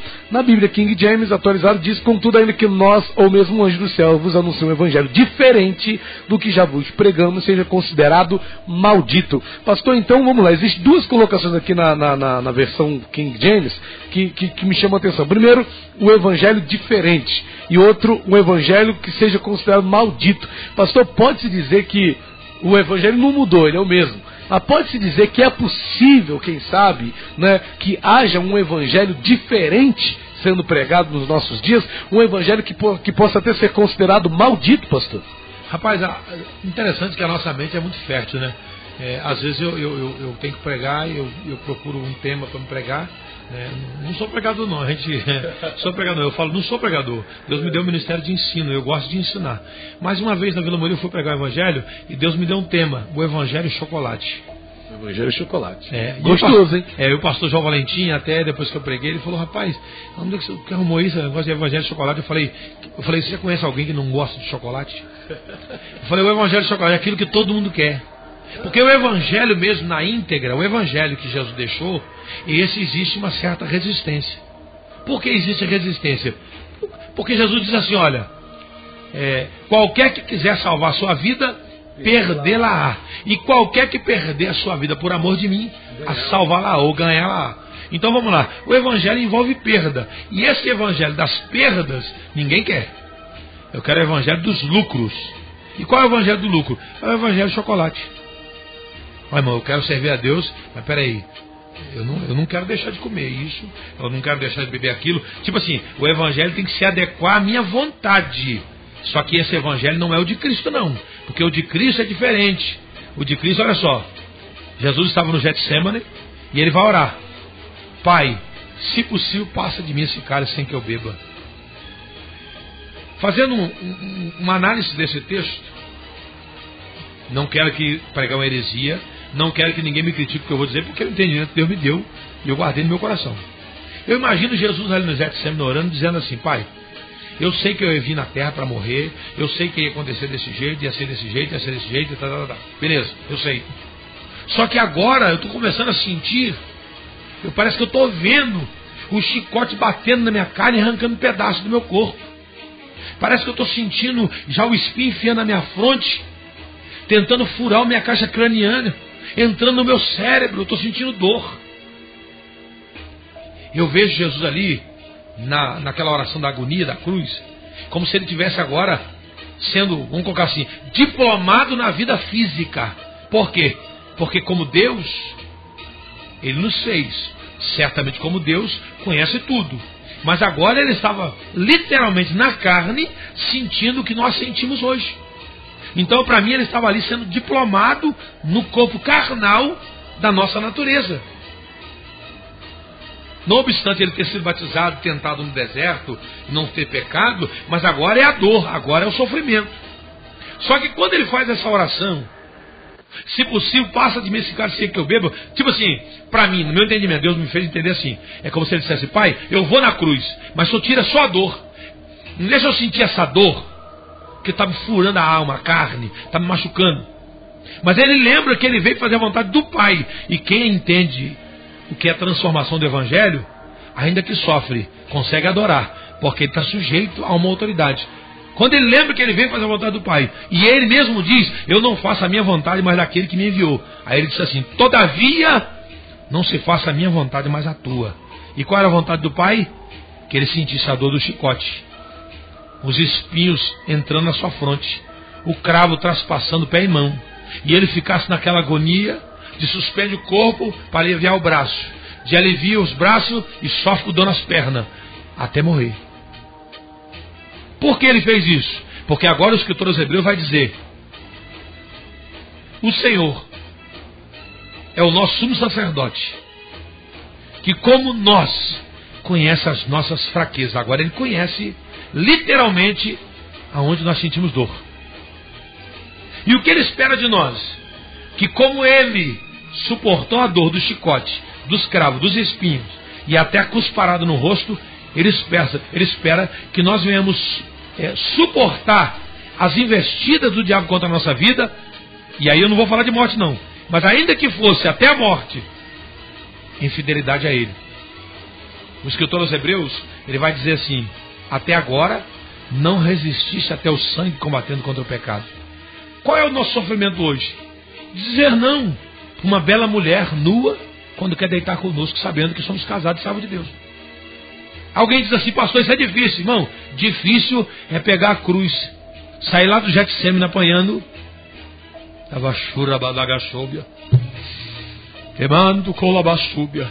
Difícil é sair lá do Getsemane, já com a coroa de espinhos, apanhando, levando canada, chicotada, e quando chegar no Monte Calvário, ser pregado literalmente numa cruz.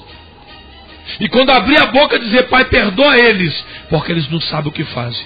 Esse é o evangelho que Jesus pregou, e esse é o evangelho que eu conheço. Maravilha, maravilha. Pastor Zé Luiz, vamos fazer o seguinte, vamos para mais um breakzinho. É, vou deixar aqui registrado, pastor. É, a gente sabe aqui o, o, o nível de envolvimento do senhor com aquilo que o senhor fala. Vamos fazer o seguinte, vamos para um breakzinho rápido, a gente volta já. E a pergunta que eu deixo aqui registrada é a seguinte: será que mudou, pastor Zé Luiz, as necessidades das pessoas? Em relação ao evangelho pregado por Jesus? Talvez seja isso. As necessidades mudaram. Será que o que a gente que a gente não? Será que a gente entende o ser humano, né, em forma geral? Será que o que o ser humano necessitava? Nos dizem que Jesus pregou o evangelho é, é, é, genérico, ali, o primeiro evangelho. Será que não mudou? Será que as necessidades de hoje são diferentes das necessidades é, que o ser humano tinha na época de Jesus na Terra? A gente fala sobre isso. Vamos para um breakzinho rápido, a gente volta já já com todos vocês aqui no nosso programa Inconformados de hoje, com a participação aqui do nosso querido pastor José Luiz da Silva. Já já voltamos com todos vocês. Programa Inconformados.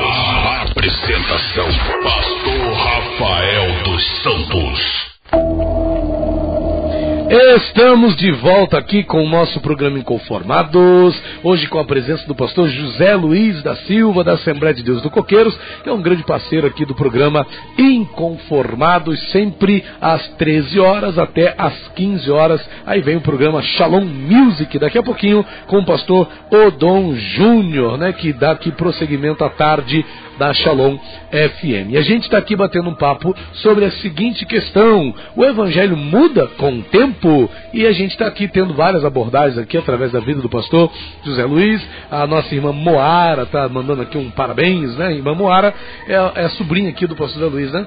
A Moara, né? não é Moana, é Moara. Né? O irmão Geraldo está participando aqui, né? fazendo aqui mais uma participação trouxe um texto aqui, o dia destes não tarda, o dia daqueles que é, pervertem o Evangelho, resumindo aqui a passagem que ele colocou, que é um texto grande aqui, é, o dia daqueles que torcem o Evangelho não tarda, o dia da condenação deles, né? É, ele cita aqui Judas 1, do 12 ao 16 também interessante, ele também cita Romanos 14, 12.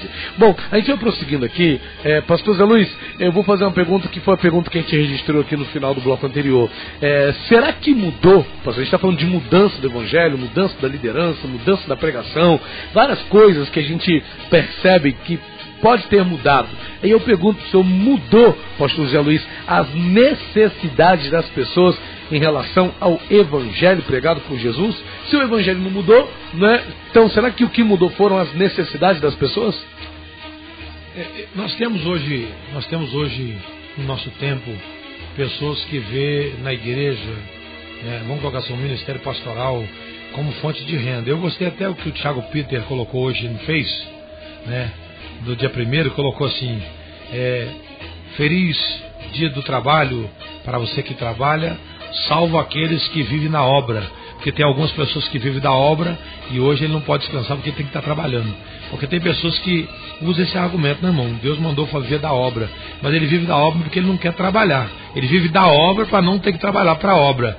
Entendeu? Porque quem trabalha honestamente buscando alimento. Na verdade, a frase está assim, né, pessoal? Feliz dia do trabalhador, menos dia do trabalhador, menos para você que diz que foi chamado para ver da obra só para não trabalhar. E justamente, porque tem pessoas hoje que acreditam, ou tem pelo menos esse pensamento, de que uma vez que ele é pastor, ele não precisa ser soldador, pedreiro, carpinteiro, né? ele não precisa ser gari, ele não locutor. precisa, é, ele não precisa ser locutor, porque Deus chamou ele para a obra. Só que veja bem, eu, eu, eu, o fato de ser pastor não me isenta de trabalhar, eu sou soldador soldador, né? Sou fichado como soldador, trabalho como soldador. Não estou podendo exercer a função agora por causa do meu braço que é operado, né? E minha coluna, eu não consigo ficar muito tempo agachado, sentado, não consigo subir muita altura por causa da coluna dói a posição, o braço não consigo levantar o braço muito alto. Então você fica aí um pouco limitado, né? No, mas eu faço é, o que eu gosto, eu faço é, o que eu faço eu gosto muito, né, soldar que eu gosto muito, só que hoje eu não posso trabalhar de soldador por causa do meu braço que não ajuda e a coluna. Mas veja bem, eu não tenho esse pensamento que ser pastor é. Eu vou usar essa expressão aqui que eu sempre falo. Tem pessoas que pensam assim: que ser pastor é dormir até meio-dia, ler a Bíblia pelo menos dois capítulos por dia, fazer uma oração de meia hora de joelho e ganhar cinco mil por mês. Quer dizer, então um cara desse não vai querer nunca ser soldador, que é a minha função. Mas eu prefiro ser soldador. Por quê? Porque lidar com o ser humano é complicado, é difícil. Né? Já houve é, uma frase de um antropólogo que disse: quanto mais eu estudo seres humanos, mais eu amo os animais. Por quê? O ser humano é muito complicado, você se, se decepciona muito com isso. Então, eu prefiro continuar sendo soldador. Né? Oxalá Deus me dê as condições de Deus estar exercendo a função, porque eu amo fazer o que eu faço, gosto de soldar. Mas Deus me chamou para ser pastor, hoje eu estou pastoreando, né? Estou afastado por causa do problema de saúde e estou só fazendo a obra de Deus. Veja bem, eu particularmente penso que o povo, a necessidade que o povo tem hoje, tem levado a, aos pregadores a mudar também o sentido da pregação. Eu tenho que pregar o evangelho para as pessoas mostrando que o que Jesus me, vamos colocar assim, preparou para mim, me deu, me oferece, é uma eternidade, é uma salvação. Por causa desse pensamento, pastor Rafael, de a necessidade do povo ter mudado e aí estão mudando o evangelho, pregando o evangelho diferente daquilo que Jesus pregou, que é o evangelho da cruz, o evangelho da salvação. Deus me deu uma mensagem uma vez sobre três classes de povos que buscam a Deus, ou três classes de pessoas. Né? Deus me deu uma mensagem dessa. Existem três classes de pessoas que buscam a Deus. A primeira classe de pessoas que buscam a Deus são os que querem se beneficiar do Evangelho da pregação do Evangelho. Nós temos muitas pessoas que vai para a igreja porque já tem esse pensamento, ó, lá a igreja, eles não deixam você passar necessidade, te dão cesta básica, paga sua água, paga sua luz. Então a pessoa vem para o evangelho sem transformação, sem mudança. Por isso que essas pessoas é presa fácil para o diabo e cai no mundo e desvia. Por que desvia? Porque se eles tivessem o conhecimento do evangelho genuíno, que é transformação do caráter, mudança é, de propósito, ou seja, ou seja, preocupação com uma eternidade, o que não vai abater esse crente, fazer ele desviar, é a falta do arroz e feijão. Primeiro, porque uma das coisas que ele vai aprender é a confiar em Deus na oração do Pai Nosso. Esses dias eu fui no velório e eu vi as pessoas dizendo assim: vamos fazer a oração que o Pai nos ensinou. Peraí, qual é a oração que o Pai nos ensinou? Jesus nos deu um modelo de oração acerca da confiança. Não é uma oração para mim repetir. Então as pessoas vão fazer a oração que o Pai nos ensinou e repete o que Jesus falou. Aí ela não se torna uma oração, se torna uma reza. Por quê? Porque eu vou falar coisas que eu não vivo na minha prática de vida cristã. Jesus falou: quando você orar, você vai dizer: O pão nosso de cada dia nos dá hoje. Sabe o que Deus está me ensinando? Uma vez que eu conheci o Evangelho da redenção, da salvação, do perdão de pecado, o Evangelho que me garante uma eternidade, no dia que eu acordar de manhã e não tiver o pó para fazer o café, ou o açúcar para adoçar o meu café, ou o pão para me comer com os meus filhos, aí eu vou entrar no quarto e vou dobrar o joelho e vou dizer: Senhor, eu acordei, fui fazer o café, não tenho pó. Daqui a pouco os meus filhos vão levantar. Senhor, eu queria tomar café com os meus filhos. E eu tenho certeza que o Deus que ouve a oração vai enviar o pó na sua casa vai mandar o socorro na sua casa. É isso que Jesus está ensinando. O pão nosso de cada dia nos dá hoje. Eu não vou orar, Senhor, hoje eu não tenho o que para jantar à noite, eu não sei, mas eu nem chego a hora da janta. Tem gente orando pela comida do mês que vem, mas nem sabe se vai viver. As pessoas fazem da oração do Pai Nosso uma reza, mas não entende na prática o que Jesus ensinou. Jesus ensinou que eu tenho que orar sabendo que o meu Pai está no céu, tem suficiência para resolver os meus problemas, está acima das minhas dificuldades. Eu tenho que orar dizendo: Senhor, eu quero viver uma vida de uma forma que o nome do Senhor em mim seja santificado, ou seja, reconhecido. Eu preciso viver de uma forma que as pessoas vejam Cristo em mim. Agora, peraí, eu vou, vamos fazer a oração que o Pai nos ensinou. Pai nosso que estás no céu, santificado. É a mesma coisa de fazer. Ave Maria, cheia de graça, Senhor é convosco. Eu estou repetindo as coisas que estão dizendo por aí. Porque a oração é tirar do coração a expressão de um coração quebrantado e apresentar diante de um Deus que ouve e responde. Isso é oração. Então a necessidade do povo hoje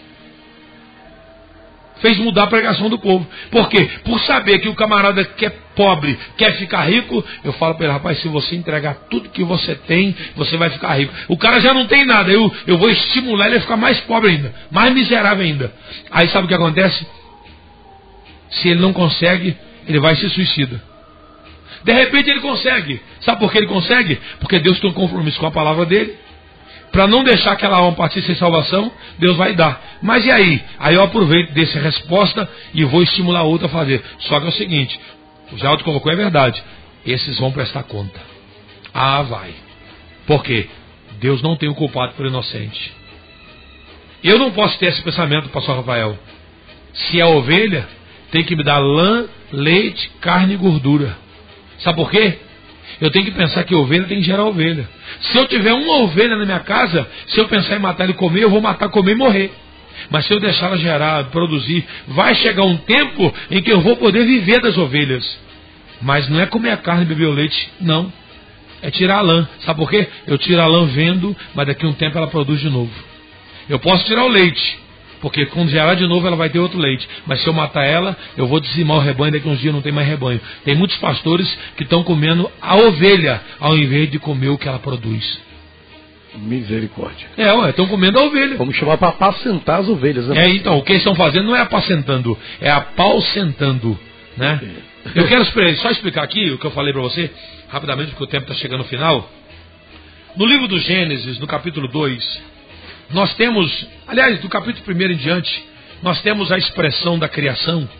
E eu quero chamar a atenção para você que está me ouvindo acerca da interpretação errada da Bíblia. E eu vou mostrar para você que o Evangelho não mudou. O que mudou as pessoas, o que mudou as explicações. No capítulo 2 do Gênesis diz assim: Assim os céus e a terra e todo o seu exército foram acabados. E havendo Deus acabado no, no dia sétimo a sua obra que tinha feito, descansou no sétimo dia de toda a sua obra que tinha feito. E abençoou Deus o dia sétimo e o santificou, porque nele descansou de toda a sua obra que Deus criara e fizera. Então eu quero chamar a atenção para você que está me ouvindo, para você que está ouvindo a Shalom agora, acerca do que a Bíblia diz. Se Deus vive no Kairos ou no Kairos, não no Cronos, Cronos é o tempo do homem, é o tempo cronometrado, cronometrado. Deus vive no Kairos, no Kairos, que é a eternidade. Eu gostaria de fazer uma pergunta. Qual é o primeiro dia da semana na eternidade? Qual é o sétimo dia da semana na eternidade? Qual foi o dia que Deus começou a trabalhar? Porque a Bíblia diz: havendo Deus trabalhado seis dias, no sétimo descansou. Bom, a Bíblia traz a linguagem para nós compreendermos, porque nós somos humanos. Então isso é chamado antropomorfismo. Deus traz a linguagem, a Bíblia traz a linguagem divina para o humano, para nós compreendermos. Aí está dizendo que Deus trabalhou seis dias. Qual foi o dia que ele começou a trabalhar? Bom, se ele vive na eternidade, logicamente não existe dias, porque a eternidade é um dia só. Eternidade é ontem, eternidade é hoje e eternidade é e sempre será amanhã. Então a eternidade não tem dia marcado. Sempre, né? né? Vamos lá. Para nós, o primeiro dia da semana, para nós, é domingo. Por que, que o primeiro dia para nós da semana é domingo? Porque a palavra sábado significa descanso. Então, logicamente, vamos entender que o sábado é o sétimo dia, que é o dia do descanso. Por isso, o nosso sétimo dia é o sábado. Por que o sábado? Porque o sábado significa descanso. Então nós podemos trabalhar domingo, segunda, terça, quarta, quinta, sexta, e o sábado, que significa descanso, é o nosso sábado. Mas, para quem trabalha em regime de turno, qual é o primeiro dia do trabalho dele? Aí vareia. Ele pode. Meu filho, por exemplo, está retornando amanhã, né, lá de Taubaté, porque ele saiu de 80 na terça de manhã, e volta no serviço na sexta-feira de 3 às 11. Então amanhã para ele é o primeiro dia de serviço. Ele, a CSN hoje tem essa parte, trabalha 4, vira o horário, né? Então ele vai trabalhar 3 às 11, sexta, sábado, domingo, segunda, folgando terça, pegando quarta de 7 às 3. Ele trabalha quarta, quinta, sexta, sábado, 7 às 3, voltando sábado de 0 hora. Mas se ele trabalhasse nesse regime dos seis dias, como é o caso de postos de gasolina e outros mais, qual o dia que ele começa a trabalhar? Ele geralmente começa a trabalhar num dia variado da semana. Porque às vezes ele folga na quarta, às vezes ele folga na quinta, às vezes ele folga na sexta, às vezes ele folga no sábado mesmo, às vezes folga no domingo. Então, para essas pessoas que começam a trabalhar em dias variados, o primeiro dia da semana para ele é o dia que ele começa a trabalhar. E o sétimo é o que ele descansou. Se a palavra sábado significa descanso, então eu quero mostrar para os irmãos aqui, para você que está ouvindo, o erro grosso, teológico, que se comete por aí nesse negócio de guardar o sábado. Primeiro que no calendário judaico havia três sábados. E qual deles que Deus mandou guardar? Havia três dias de descanso. Havia três dias de descanso. E, e, sem contar que a terra também tinha o sábado deles. Ou seja, eles plantavam sete anos seis anos seguidos na terra, e no sétimo ano deixava a terra descansar um ano inteiro. Esse ano inteiro era um sábado. Ou seja, para a terra. Era o, o, ano do descanso da terra. Era o dia do descanso para a terra. Então vamos lá. Diz aqui: Assim os céus e a terra e todo o seu exército foram acabados. E havendo Deus acabado no dia sétimo, e aí eu quero expressar isso aqui: havendo Deus acabado no dia sétimo, não está dizendo que é no sábado, está dizendo que é no sétimo dia certo? No dia sétimo, a sua obra que tinha feito, descansou no sétimo dia de toda a sua obra que tinha feito. E Deus, e abençoou Deus, aí vem aqui. E eu quero chamar a atenção sua, para você que estuda, né, que conhece português. Eu não sou expert em português não, mas eu estudei um pouquinho. Então vamos lá. E abençoou Deus o dia sétimo, e não o sábado, o sábado. O dia 7. Por quê? Deus abençoou o dia que ele descansou. Que eu não sei qual é. Tá certo? No caso, o meu, se eu for descansar na quarta-feira, o meu sétimo dia é a quarta-feira, então é o, Deus, é o dia que Deus me abençoou. É o meu sábado, ou o meu descanso. Porque a palavra sábado significa descanso. Então vamos lá. Você corre aqui. Eu não posso prender muito aqui, porque senão a gente perde o fio da meada e o barato indo embora. É. Mas olha só. Eu não vou ler todos os versículos que falam do sábado, porque isso aqui é uma parte só que eu mostramos os irmãos sobre a questão da interpretação bíblica que se faz errado. Você vai no livro do, do Êxodo, no capítulo 15, no capítulo 20, quando fala sobre as leis, e você vai ver, quando fala do sétimo dia, diz assim,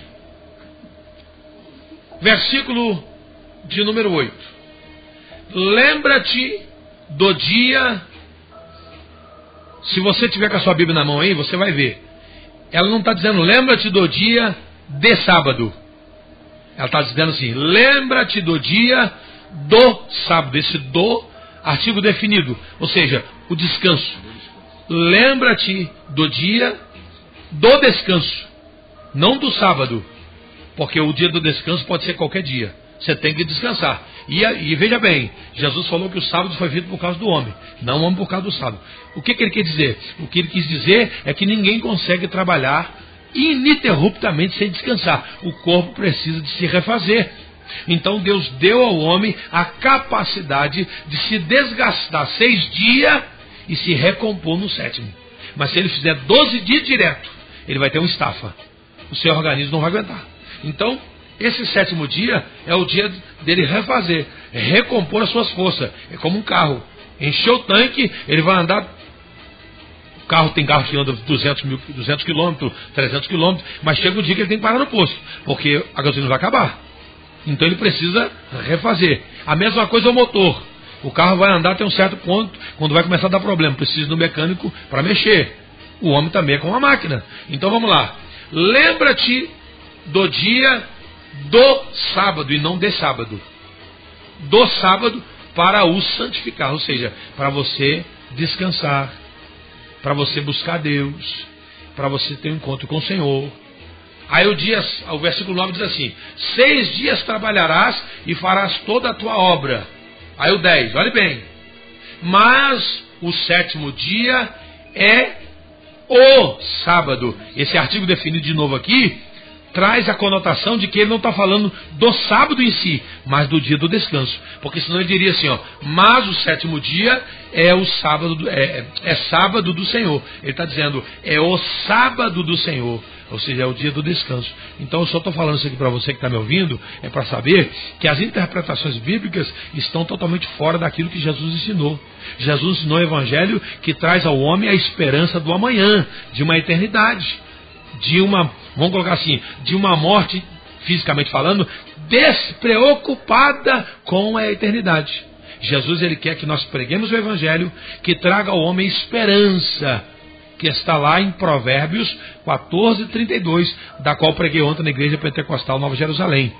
A Bíblia diz assim: pela sua malícia será lançado fora o ímpio, mas o justo morrendo tem esperança. Então, o evangelho que eu tenho que pregar é o evangelho que, pela sua malícia, pela sua maldade, ele vai ficar eternamente perdido, morto. Mas se ele se converter, se ele se tornar justo, morrendo, ele consegue acreditar no amanhã. Maravilha, pastor José Luiz da Silva, um grande prazer aqui do, do, nosso programa Inconformados, trazendo esse entendimento. Tudo foi proveitoso, o evangelho não muda, não é? Quem muda são as pessoas.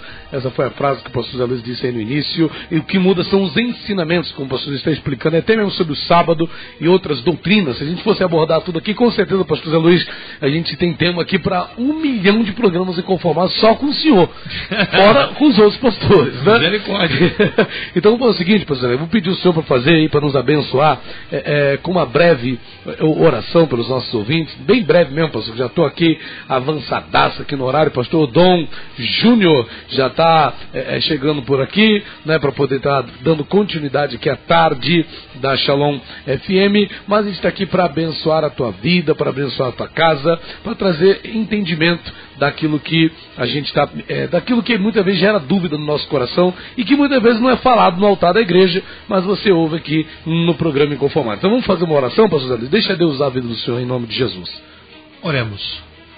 Senhor Deus, Pai Santo, quero louvar a Ti, Pai, pelo privilégio de estar mais uma vez aqui na Rádio Shalom, no programa Inconformados, podendo compartilhar, Pai, da Tua palavra com muitos ouvintes. Pai, espero que possa ter dado uma contribuição significativa no teu reino, Porque não tenho dúvida, Pai, que a nossa vida nada mais é do que um instrumento para que o teu Espírito glorifique o teu nome. E eu peço que aonde chegou, Pai, o esclarecimento, a palavra do Senhor, em forma de, de explicação, ela possa surtir um efeito positivo de salvação, de transformação e libertação. Eu quero, aproveitando, Pai, nesta oração, apresentar a Ti mais uma vez, Pai, nosso irmão diretor Anderson Guerra, Pastor Rafael, Pastor Dom Júnior, que vai nos substituir aqui na programação, nossa irmã Viviana Amaral e todos aqueles que estão envolvidos nesse projeto missionário. Pai, as demais igrejas, os pastores, os líderes, os irmãos, as irmãs, as crianças, os jovens, adolescentes, todos os ouvintes, nosso irmão Sorriso, a todos que estão ligados à programação, eu quero pedir a bênção do Senhor sobre eles. Não queremos, Pai Santo, dizer que somos donos da verdade, mas queremos saber, Pai Santo, que o Senhor tem colocado em nossos corações a verdade do Evangelho. Essa verdade que não muda, esse Evangelho que transforma e liberta. E nós queremos viver isso. Por isso, nos ajude nas nossas limitações humanas e fraquezas a vivermos uma vida de renúncia, fazendo com que em nós o teu nome apareça e seja glorificado. Pai, é assim que a ti ora, agradecido, pedindo que o Senhor continue com as tuas mãos sobre esta rádio, que ela seja uma grande potência e que ela possa produzir resultado de salvação e que a tua palavra vá e produza o resultado para o qual está sendo enviado. Maravilha, sim seja em nome de Jesus. Aqui o pastor José Luiz da Silva no nosso programa Inconformado de hoje. Tenho certeza que você foi aí tremendamente abençoado. Nós vamos ficando por aqui. Deus abençoe a sua vida, a sua casa, a sua família, seu lar, as pessoas que você ama. E se Deus quiser, amanhã estamos de volta aqui com mais programa Inconformados aqui pela Shalom FM 92,7, a rádio que traz paz para esta cidade. Deus te abençoe, fique na paz paz, fique na bênção. Viva o Senhor Jesus. Shalom! Acabamos de apresentar o programa Inconformados. The podcast you just heard was made using Anchor. Ever thought about making your own podcast? Anchor makes it really easy for anyone to get started. It's a one stop shop for recording, hosting, and distributing podcasts. Best of all, it's 100% free. Sign up now at anchor.fm slash new. That's anchor.fm slash new to get started.